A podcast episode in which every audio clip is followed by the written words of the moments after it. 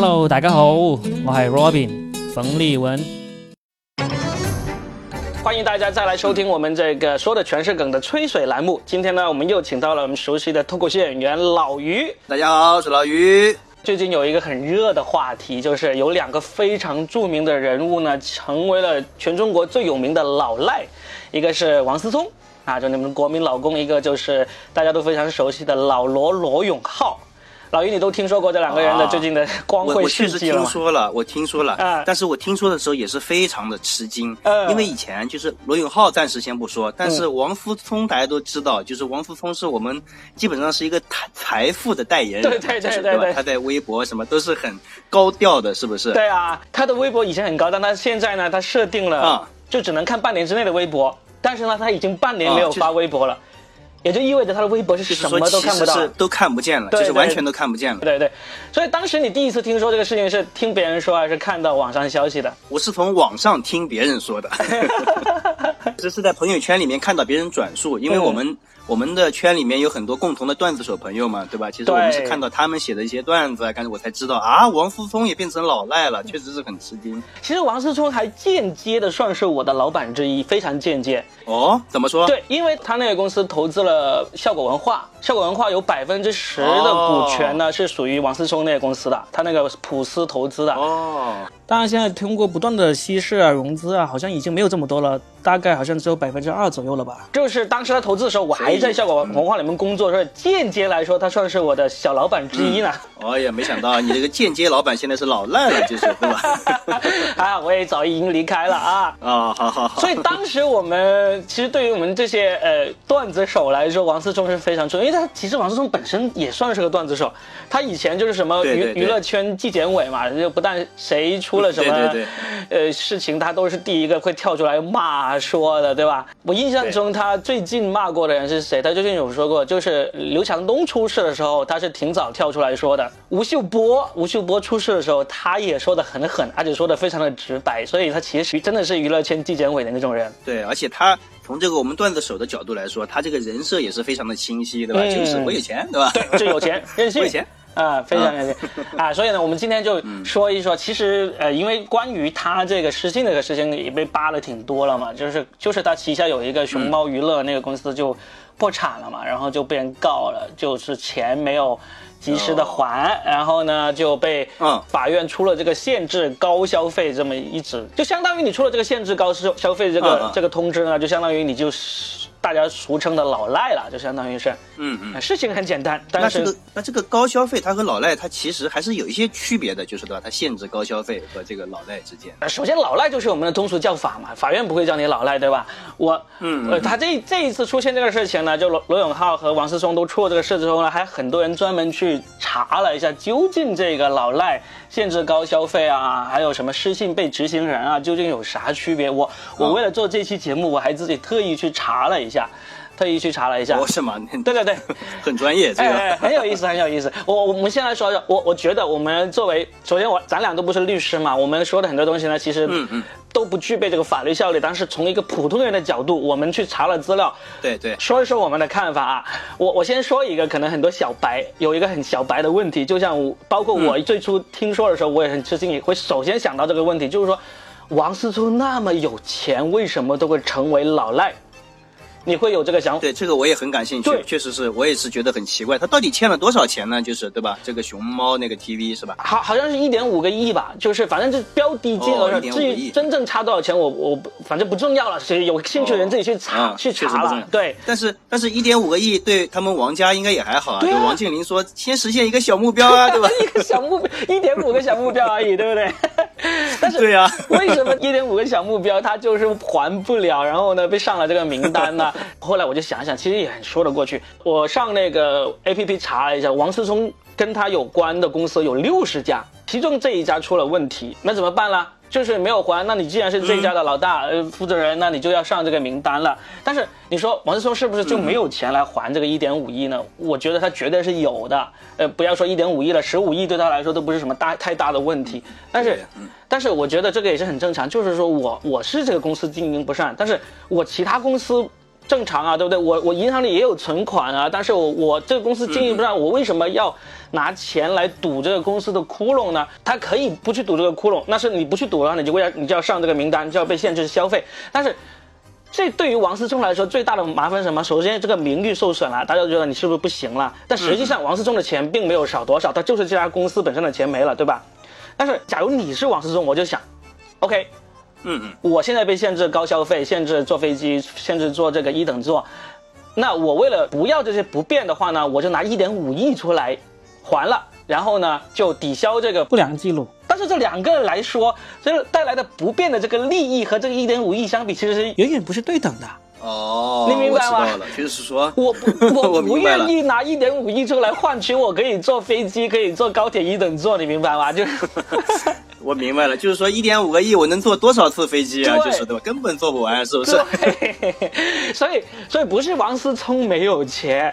他有钱，他还是那么有钱，但是他只是不愿意来来来偿还这个钱。哎，我觉得有可能，嗯，甚至于啊，我觉得你说有没有这种可能性？嗯。就是说，这个这个限限制令，它限制的是高消费嘛，就是对吧？嗯。但其实我在想啊，王思聪作为这个王家的大公子，他其实他每天的消费都是高消费啊，对吧？就是他在家里面就纯粹就比外面消费都要高，其实是对吧？对。他出行有私人飞机，他家里的各种各样的呃服务啊，什么说不定都外面比外面消费还要高，其实。是的，哎，说到这个，也就是第二个最感兴趣的问题啊，也是很多网友在问的，说限制坐飞机怎么了？我们小王，我们国民老公有私人飞机啊。啊。对，你知道他有私人飞机这个事情吗？我也是在查之后才知道的，一开始根本不知道。我很早之前就知道，为啥？因为那当时也是个段子，就是当时王思聪不是有一条很著名的狗阿拉斯加犬嘛？嗯嗯，在网上很出名的这条狗。然后呢，他有一次发微博发了一张照片，就是说，哎，带只狗狗去哪里哪里这样子。然后呢，就很多人在问说，哎呀，飞机上可以带宠物吗？包括当时三六零的那个呃老板，就是周周鸿祎。周鸿祎也很感兴趣的问了，就是说可以进这个头等舱吗？这个狗狗什么之类的。然后王思聪说：“我不知道可不可以进呢，因为我坐的是私人飞机。”天哪，连狗狗都坐过私人飞机了，我还没有坐过。当时就真的是，我觉得周鸿祎心里面真的是好像就当面怼了一脸面。暗暗发誓，以后老子也要买私人飞机，很高调啊！所以对呀，确实非常高调那个时候，非常高调。然后大家都知道他有私人飞机了嘛，所以这一次呢，大家都都在说有私人飞机。那他究竟能不能坐私人飞机呢？我还特意上网查了一下。这个其实他他也是个高消费吧？是不是？对，非常高的消费。你知道坐一趟私人飞机多贵吗？对吧？网上有一些律师给出来的法律条文呢是这样子，就是说，嗯呃，你是不能坐的。但是呢，如果你是出于什么工作啊，什么是需要的话，你向法院申请，你是可以做的。就是说，如果法院同意，就包括被限制的这些，你说我要坐飞机，我要坐呃高铁一等座。假如你觉得很有需要，因为这个是，例如说我坐这趟飞机就是为了去还钱，我向法院提出申请是可以的。所以呢，你想想，你像他就是去还钱，就是的。总之，你得 如果王思聪这次再发一条照片出来，带着狗狗上私人飞机，那他肯定是去还钱了，就是的。希望他是，就是，但是你你觉得，你想你想想，你要向法院递交申请，法院批复，然后你才能做这个事情。按照中国法院，不要说中国法院了，按照全世界法院的这个办事效率，你怎么可能啊？就是能够及时让你坐这个飞机呢，对不对？我申请坐飞机，那确实。那我觉得一种可能性就是这样。王思聪呢，他不想还钱，嗯，然后呢，他跟他跟要还钱人说，你看，我想还钱的，但是现在法院不批啊，对吧？你要再等好久，因为我要坐私人飞机过来把钱还给你。现在法院这个你要等他的流程。人家说不用，我没有被限制，我坐飞机过来，你把钱给我。这个倒是个办法。然后这以后别人要是欠钱，可以用这种办法。因为人家还可以说啊，王思聪，你知道有个东西叫支付宝吗？你不用坐飞机过来给我钱，你转过来。不不不，不 是一点五个亿啊！一点五个亿是很重要的，我要亲自把这个钱护护送到你府上才行。用个背包背着，那也就是说，嗯，也就是说，私人飞机它并不是说是他买的飞机，也是就是说像买机票一样，他可以买一个就是一个来回，就等于说是不是，也就是他自己私人的飞机。哦，就他自己的私人飞机。对，但是这里呢，就牵涉到有一个我觉得有点疑问的哈。呃，我查这个失信被执行人这个条目呢，我是跑去百度百科查嘛。但虽然百度百科很多人都说百度百科其实不靠谱，但是没办法，我们在国内我们正好查询的就是百度百科了。我看到有一条意思，呃，有一条呢，我觉得有意思，他就是说，就是这些老赖啊，他的那个水陆空都受限制嘛。其中有一条受限制呢，就是他名下的车子呢是不能上高速公路的。哦，不能上高速公路。对他名下的车子是不能上高速公路的。就是我当时我就想，哇，高速公路难道就算高消费了吗？但后来我想想，其实高速公路来说，严格来说也算高消费，因为我们除了高速公路，我们还有国道、省道、小小路的嘛，对不对？所以呢，哦，你说相对而言，它也是高消费，是不是？对。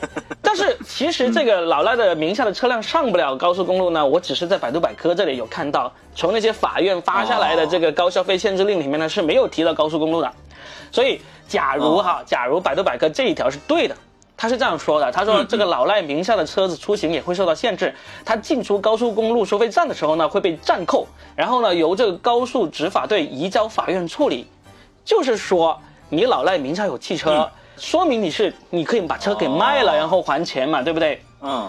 还钱就是它其实，所以说这一条它限制的并不是上高速公路，而是限制你有车，其实是对吧？对，限制你的车，然后呢？但是我又觉得这个，如果按照这条推理的话，你的私人飞机也是一样。假如这台私私人飞机是你王思聪自己的，对不对？你你一去这个机场，人家就说啊，你这个私人飞机是你的，你你还有钱拥有这辆私人飞机，那你应该把这个钱拿来还钱，对不对？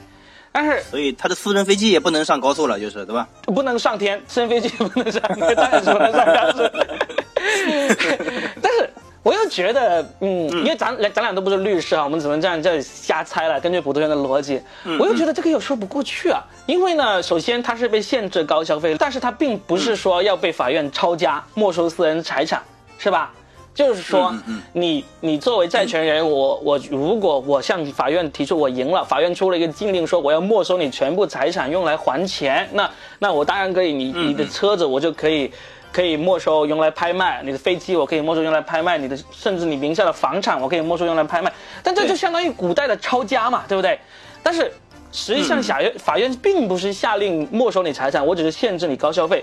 所以百度百科说的这一条，你老赖名下的车子不能上高速，然后上高速就会被暂扣，然后会被移交法院处理。我觉得这个不太说得过去。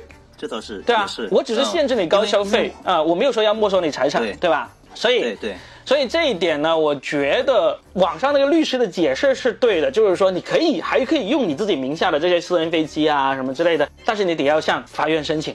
对，我我觉得也是啊，因为因为他你看有六十几家公司，对吧？其中是一家公司出现了经营不善，那其他还有五十几家公司要经营呢，就是对吧？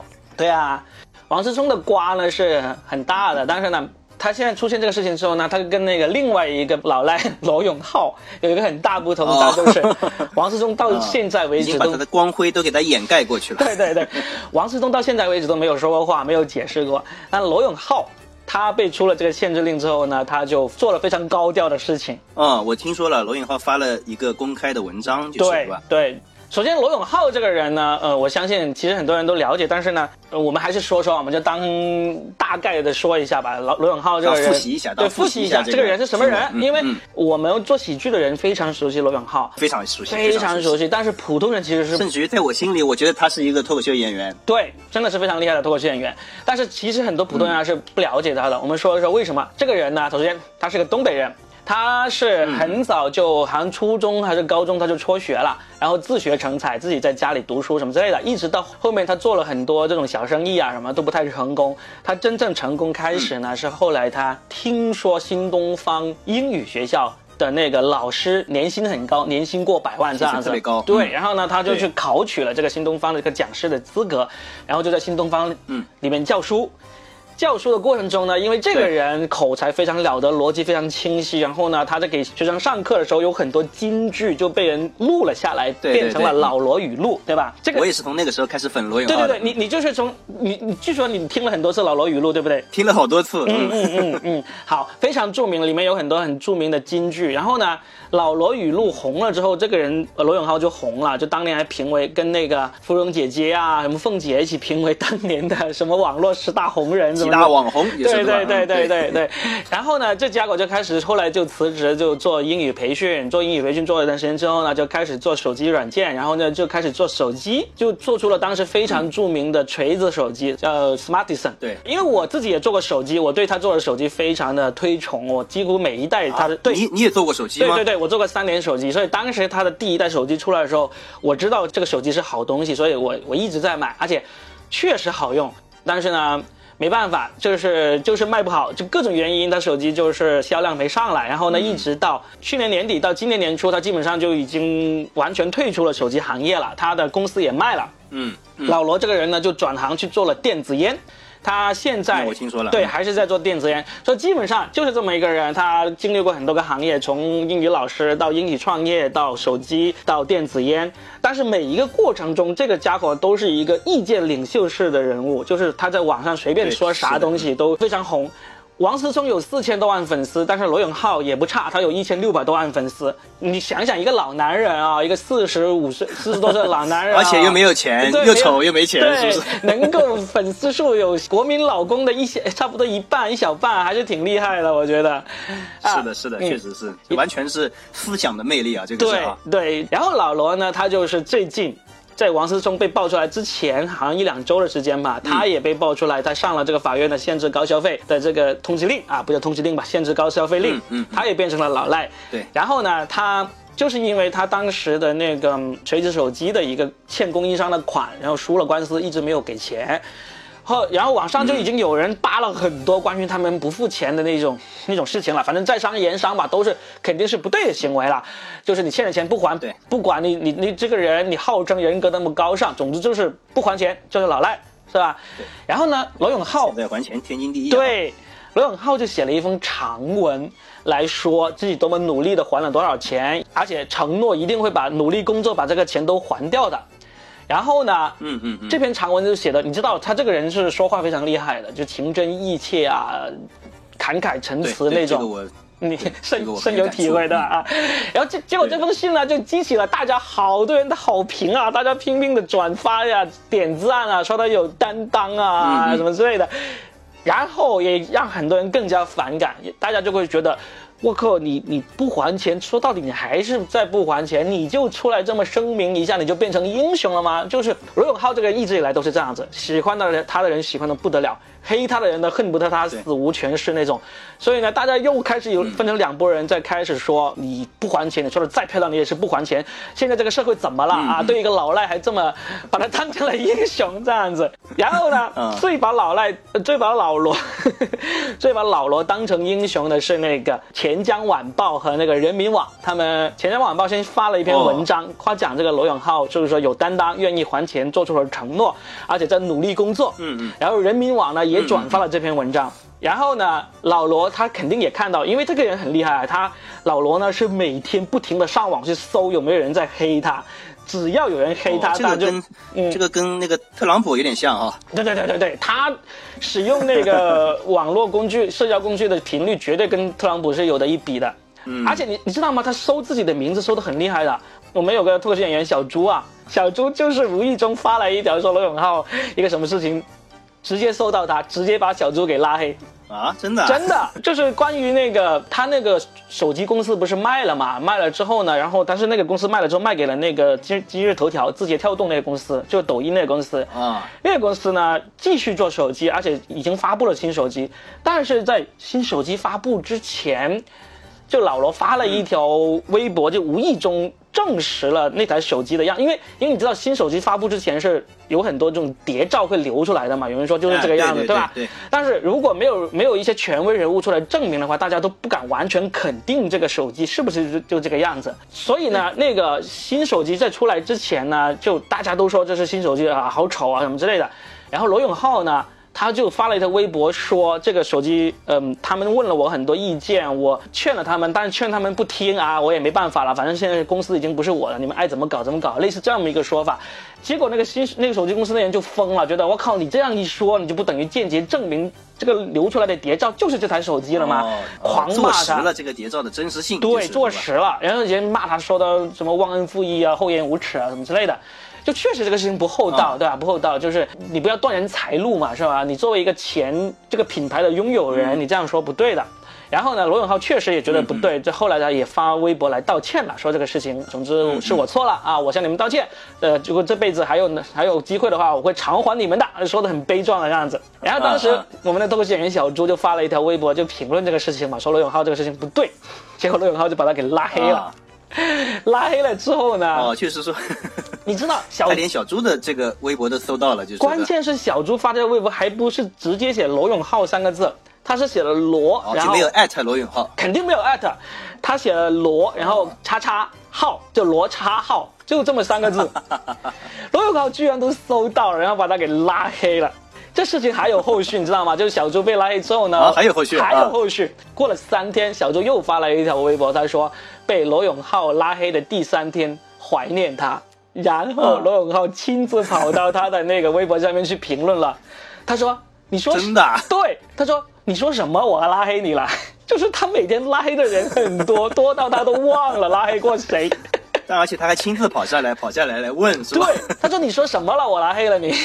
然后小猪，小猪在回复之前就跑来跟我们说怎么办？怎么办？他来亲自评论了，我有点怂了，怎么办？我们说不要怂，跟他干到底。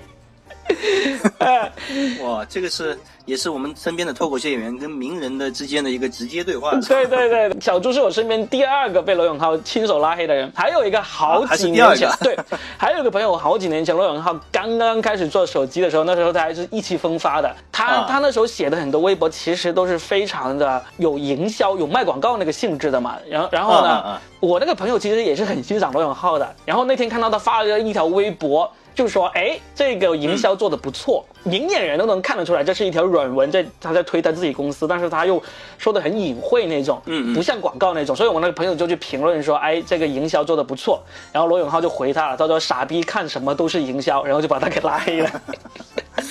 原来原来这已经不是第一次了。对，他就每天在网上搜自己的各种不好的言论，然后找到八卦，各种不好的负面的影响，然后把他拉黑，是吧？对呀，这个跟我印象中的罗罗永浩罗老师还不太一样，就是啊，我以为因为至少之前罗永浩，你看他自己一个人出来面对西门子啊，干嘛？我总觉得这个是跟还是很有勇气的一件事情，对吧？但是如果是这么说的话，如果靠拉黑别人来来洗白自己的。这个圈子其实好像跟勇气好像不太搭嘎啊，这点也不一样。这点呢，他自己曾经解释过，解释过他自己这一点为什么要拉黑别人的，就是如果他做错了，他要么就辩解，要么要么就反驳，要么就道歉。这个老罗倒是倒是实实在在会做的。他拉黑人的一个逻辑是：你不喜欢我，那你就不要来看我；我不喜欢你，我又不想看到你，所以我拉黑你。哎，我觉得这个逻辑是对的。就是，嗯，我拉黑你不是说我呃说觉得你说的是错的，我只是不想看到你说的这些东西，这是对啊，拉黑就是这个，就是为这个想法设的呀，对不对？嗯嗯嗯，但是我在想，如果他为了看到一个写了，比如说罗罗叉号这样一个东西，他确实啊，付出的工作还是挺多的。对，这个这个搜寻的工作量还是很大的。所以我觉得他应该是有个团队帮忙，专门帮他去找出来，然后告诉他罗老师这个不要不要拉黑。他一看，嗯，这个不行，我要拉黑他。那那你想啊，我觉得这个里面逻辑有一个问题，嗯，就说比如说我也不想，罗永浩是不想看到这些，就是说说我不好的言论，对对吧？对。但他去花功夫去搜索这些言论，本身就是提高了。看到的概率其实对吧？对，也是这样子。你你没得说，因为因为行为是他自己做的，逻辑也是他自己说的。首先这个逻辑我觉得没错，就是我不想看到我就拉黑就是最好的。但是我为这个逻辑我也觉得没有错。对我为了拉黑你，我我多花了很多功夫，是因为我愿意做，我愿意，我愿意。是。这个这个我就不理解了啊！反正彪悍的人生不需要解释啊。对对对，彪悍的人生不需要解释，这是他的金句啊，非常有意思。嗯，哎，然后我这次在做这个节目，我在搜资料的时候，我还特意查了一下，我说究竟有多少人是上过这个呃所谓的老赖黑名单的呢？现在最著名的就是啊，有多少人？啊，现很多很多，非常多，呃，几十万人。然后呢，最著名几十万人，对，几十万人通过因为上了这个黑名单而被迫。偿还了债务的也很多，确实这个名单是有效的，就起作用，起作用的，起作用的。然后呢，现在最著名的毫无疑问就是王思聪和罗永浩了。但是，在这之前还有一个非常著名的，现在也还躺在上面，他们绝对构成了这个名单的前三，那就是贾跃亭。啊，贾跃亭。就是现在还躲在乐视乐视的老板，对对对对对，而且罗永浩跟王思聪都跟贾跃亭有关系，就是他们当时呢，就要么是投资过乐视，要么是跟那个乐视借过钱，他们本身还有一个债务链条在对对对对对对对，所以现在是这个老赖榜上的最著名的三个人，然后呢，我发现这个榜上。有一些还是挺厉害的，就是除了这个三个名人之外呢，还有一个某个县的政府也上过这个名单。是因为政府上了名单。对你想想，现在政府因为商业被告的是情况也很多，被被告完之后你不还钱也是会上这个名单的。不还钱？对，政府不还钱。对，就某个县的政府，我都忘了是哪个县了。然后叶璇也上了这个名单，你知道叶璇这个演员吗？我听说过这个演员，但我他演过什么我还真不知道。对，我也查了一下，他演过的片子不算特别出名，就是基本上都不是特别著名，但是也算是一个著名演员了。叶璇，而且呢，叶璇应该是所有上这个名单里面的名人哦，欠钱欠最少的。嗯嗯嗯。但是他欠多少钱？他欠了好像就几万块钱还是几千块钱，反正很少一个金额。他哦，反正就不还，你知道？但是他不还很有意思，这是一个很大的瓜。我我也是这次查到，是怎么回事呢？好的好的啊。叶璇，她好像是前几年她谈了一个男朋友，呃，叫做小莫先生。这个男朋友呢，有一个前女友，姓吕的。在叶璇刚好跟这个小莫先生谈恋爱的时候，他在网上发了一篇文章，就是说什么珍爱生命，远离渣男，就开始说这个小莫先生怎么劈腿啊什么之类的。然后呢，还暗示这个叶璇也是受害人之一。相当于前女友出来劝告姐妹们擦亮眼睛，不要上这个渣男的当。包括叶璇，你虽然是明星，你也不要上他的当，就是这么一个事情。结果叶璇被惹恼了，恋爱中的女人都是盲目的，她就被惹恼了。你怎你怎么可以这样诋毁我男朋友？然后呢，她就开始在微博上发各种各样的这个声明啊，明嘲暗讽说这个前女友啊什么之类的。结果这个前女友就也生气了，然后呢就告叶璇诽谤。告赢了，嗯，然后呢，法院要求叶璇要赔偿这个名誉损失，要赔这个钱。哦，结果所以说他是这个钱没有还，是吧？对，但叶璇哪咽得下这口气啊？就死活不肯给，啊死活不肯给，结果就上了这个老赖名单。就法院也没有办法强制执行，对吧？要要要要要要上这个一样的，就是你上了这个名单，你就是不能坐飞机，不能坐这个高铁一等座什么之类的。一样了，跟所以我就不做，对吧？我就不做，但是我这个钱就是不还。对对，不管你多少钱，你的待遇是跟人活一口气，就是对吧？对对对，如果你想获得跟王思聪、罗永浩、贾跃亭、叶璇一样的待遇的话，你就欠别人几千块钱。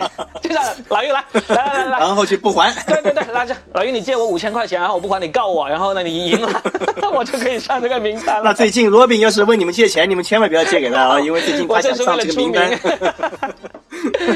啊，以后拿出这个名单给你们看看，对吧？我和罗永浩和王思聪还有点关系，是不是？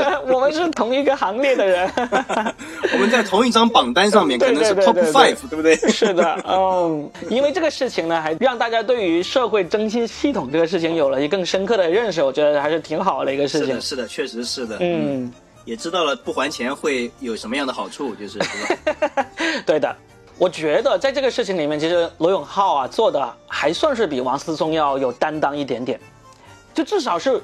承诺还钱这一点上做的有担当啊！当然了，不知道实际行动啊，万一可能过两天那个王思聪就把钱全部还了，罗永浩可能始终没还，那实际上，那实际上，那那你这个嘴打打嘴巴仗也不见得有什么了不起。但至少在目前大家都没有还钱的情况下，你敢站出来说努力工作还钱，相对来说，我觉得还是挺欣赏他的。在这么多老赖里面，罗永浩是有担当的 number one。就不像贾跃，对啊，不像贾跃亭说，我下周就回国，我下周就回国，他妈的永远都不回，对吧？对对对，我也是，我也是希望罗永浩老师能赶紧就是说走出这个低谷啊，然后把这些钱还上，因为毕竟他之前的一些语录啊什么，他在我心里确实还是一个比较有勇气的这样一个象征，就是他希望他也是有接下来会有好运，就是哈。对呀，但是我觉得他其实，他其实有可能能够还得起这个钱的，因为他现在不是在开始做电子烟嘛。我自己个人判断，这是罗永浩有史以来真正赚钱的第一个项目。他以前做的很多事情都是赚很多吆喝，呃，很多人称赞，但是真正赚到大钱的基本上是没有。但是，嗯，电子烟这个，我觉得他能够赚大钱，为什么呢？电子烟这个，首先你知道这种会上瘾的产品，基本上是没有办法禁止的。不管是从以前的禁酒到后面的禁烟、禁什么之类的，基本上都是很难禁止的。然后呢，电子烟呢，确实是站在了一个时代的风口上。然后罗永浩这次呢，是在电子烟刚刚风口起来的时候，他就加入了。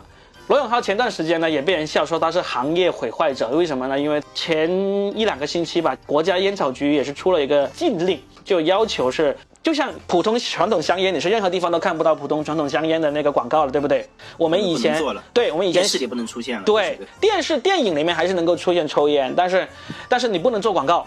所以呢，现在对国家对于电子烟也开始实行这么一个渠道，就是说，首先你不能公公开做广告啊，然后呢，你不能在那种电商渠道来进行这个销售，但实际上进不了。你就算香烟，你从来都看不到它的任何广告了，就先，它依然还是卖的很旺，还是销量还是非常的好，非常的好，非常的好。然后呢，电子烟我觉得绝对也会，因为它电子烟呢，它不是说出来摧毁传统烟草行业，它是出来拯救传统烟草行业的，你知道吗？怎么说？你抽不抽烟的？我不抽。你不抽是吧？我也不抽，但是我有了解过一下。首先是这样子，传统烟草行业它最重要的利润是来自于它那个烟叶烟草。嗯，这个烟叶烟草，然后呢就被这些呃香烟生产商啊，什么红塔山啊，什么中华这些，就包装成很漂亮的烟，然后来卖嘛，一包卖到几十块钱、几百块钱这样卖嘛。那电子烟它其实也是一样，也是像这些烟草专有的那几个去购买这个原材料的，所以呢，嗯嗯。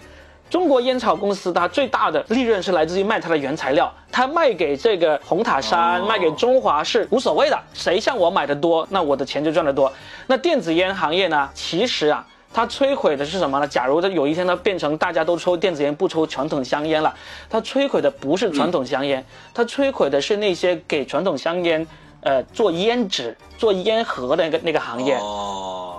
就是它不需要的是这些东西，对，电子烟是不再需要打火机了，它摧毁了打火机，不再需要那个 那个烟纸了，不需要烟盒了，它摧毁的是这几个行业，但是呢，它还是一样要向这个烟草供应商、生产商去买这个烟草，然后呢，它还会催生这个提炼这个行业，它摧毁了烟纸、打火机、烟盒行业，但是它会催生了这个生产电子烟的这个行业，提炼这个烟油的这个行业。所以电子烟这个行业是一定会越来越旺，越来越旺了。我虽然不抽烟，但是我我因为我在这个娱乐行业里面工作嘛，我有见过那些导演啊、编剧啊、演员，他们抽烟是有多么凶、多么狠的。只要凡是要熬夜的人，他们抽烟都是非常狠的。但是电子烟是真的会很方便他们去抽，所以呢，就算是现在是不让你上架去卖，不让你通过公开渠道去卖，这个行业不会摧毁，因为电子烟确实是比这个传统烟要方便。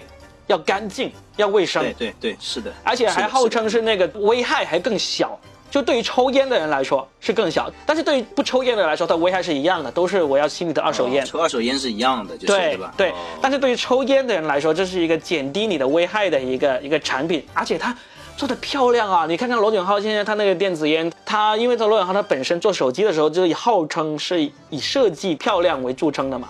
就是他做的第一款手机是拿过那个 iF 金奖的，这是中国手机有史以来拿过最高的设计大奖。所以呢，他现在做电子烟呢，他做出来的那个外观设计是非常漂亮的。他还请了陈冠希来给他代言，我请了陈冠希来。对，这里面这个意味非常的深长。是的，是的。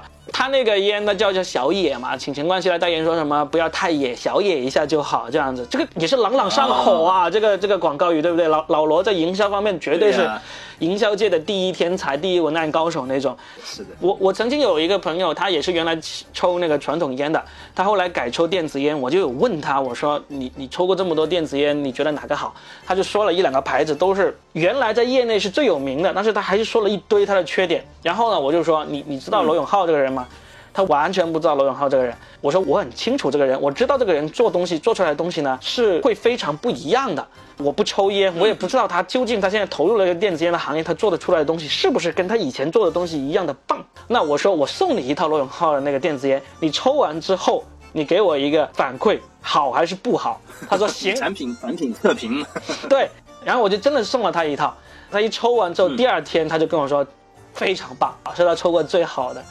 就是我就知道，就是罗永浩这个人，不管你对他有多么的不屑，觉得他这个人多么的不堪哦，他做出来的东西不会差，就是你如果认真的去，嗯嗯，去去看的，是的，对，因为我当时为什么那么义无反顾的去买他的那个锤子手机呢？是因为我是真真正正在手机行业做了三年，我是当时在我同学做过手机，对吧？对，是真的是知道什么样的东西是好东西。对我那同学当时是一个深圳的一个手机厂商，他是专门生产手机卖到欧洲啊，卖到那个海外去的。嗯，我当时帮他做这种海外销售经理，我就曾经试过背着十几个手机的样板跑到欧洲那个电子展会上面去给人推销的，所以我会非常知道手机的好处在哪里。所以当时罗永浩一提出他做手机的概念的时候，我就说。对他就是把很多我当时在推销手机过程中遇到的困惑，以及我觉得手机应该改进的方向，他很多点他都说出来了。所以他手机做出来的时候，痛点还真的是痛点。对，真的就是痛点。然后就真的是，包括他现在做电子烟也是，就是说虽然说我对烟草、对电子烟没有研究，但是我找了一个他抽电子烟，他从传统烟草到电子烟过渡的一个人，然后呢，我就给他试了，他给出了我这个答案。然后呢，我现在还跟我还跟别人打了个赌，一年我就看，是这样子。我有个姐夫也是几十年的老烟龄了，然后呢，他是那种非常传统的人，一直在抽传统香烟。然后呢，我就问他为什么不改抽电子烟啊？他就满脸不屑啊，非常的抗拒。然后我就跟我姐夫的孩子打了赌，我就说你们爸爸在一年之内一定会抽电子烟。我觉得一年之内他身边的朋友可能大部分都会改抽电子烟了。而这个时候呢，他就会不得不尝试，一尝试，我觉得他就会放不下来了。嗯，只要你是烟民，你就放不下来。哦，那那我说实在的，我还挺希望你这个赌能成，而且我也很希望这个罗永浩的这个新的事业可以成功啊！因为我记得罗永浩还说过一句话，他说如果他再还不上这个钱，他就去卖艺了，对吧？对对对。我想罗永浩如果来卖艺，他肯定要进脱口秀行业了，是不是？对对对。这样的话，脱口秀行业的竞争就会越来越厉害了，进来一个劲敌啊！说不定他也会进来把脱口秀行业给毁了。所以我们还是希望他成功啊！希望他成功。对，因为你想一想，他如果卖艺来进入脱口秀行业，就说明他电子烟他做不下去了。说不定这个行业就真的是毁了，那么他就会来毁脱口秀。你知道脱口秀？对，到时候他把我们全部拉黑。你想想，嘻哈也是被毁了，对不对？嘻哈也是被 PG One 给毁了。罗永浩进来毁脱口秀，说不定可以耶。这个行业就不复存在了，以后。看吧，罗老师加油啊，罗老师加油加油啊！那那我们今天就聊到这里，我我整理一下，我们争取在这样子，或者 是这样子，我也想问一问各位听众，当你们听到我们聊这些话题的时候，你们有没有什么更想听的话题，让我们去帮你找找资料，或者让我们来爆爆料什么之类的？我们其实我们今天也算爆不少料了，对不对？有很多我我都是不知道的，有很多我自己都不知道的。对啊，还有不少不少是一手的我们身边的例子呢，对吧？对呀，这小猪的料肯定没有了？对呀，我们都是脱口秀演员，我们是 storyteller，我们是讲故事的人。所以呢，如果你觉得有什么故事你想听，想通过两个脱口秀演员给你讲出来，讲的有趣好玩，那记得评论里面去说一说，我们去给你找，我们来给你聊。好，那今天就聊到这里啊。好嘞，好，OK，今天就先这样了。好，这样，拜拜，拜拜。最后给大家奉上一首我最近最喜欢的成都归阴道乐队方小田主唱的《This City》。大家可以去网易云上面去听一下，非常的好听。